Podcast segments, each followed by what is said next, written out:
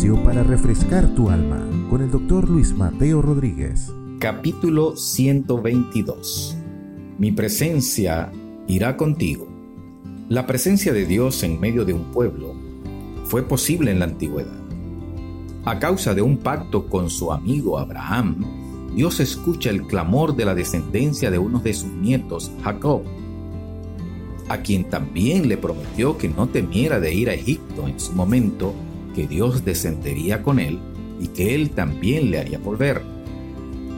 Siempre estuvo con ellos, como a la espera del tiempo de su manifestación, y cuando llegó el tiempo, se reveló por medio de Moisés de manera portentosa hasta que los sacó con mano poderosa de la esclavitud en la que se encontraban.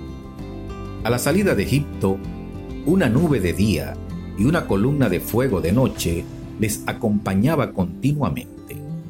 Ahora su presencia era visible para todo el pueblo. Llegó a hablarles a todos desde un monte, pero ellos se atemorizaron, delegando a Moisés como intermediario.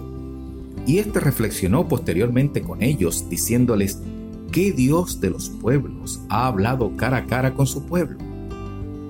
Sin embargo, no tuvieron corazón para entender, ni ojos para ver, ni oídos para oír, y menospreciaron la presencia de Dios con ellos, ofendiéndoles con extremada frecuencia, al punto que el Señor llegó a decirles en algún momento que su presencia no iría más con ellos. Moisés, entendiendo que esto podía ser terrible para ellos, debido a muerte tal vez, oró y clamó en intercesión delante de Dios y llegó a decirle que si su presencia no iba con ellos, no se movería.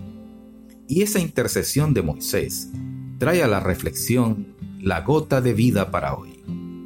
La presencia de Dios es fundamental en nuestras vidas para lograr alcanzar nuestros objetivos alineados con los de Dios con éxito.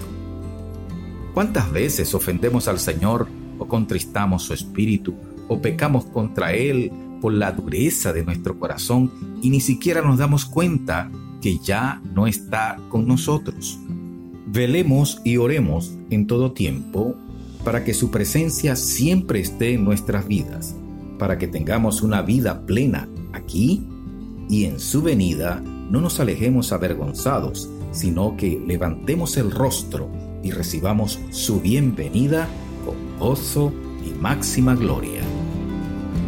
Has escuchado Gotas de Vida con el doctor Luis Mateo Rodríguez. Contáctanos a través de nuestro correo electrónico ccclarrocaviva.gmail.com o a través de nuestras redes sociales. No te pierdas nuestro próximo capítulo, Gotas de Vida.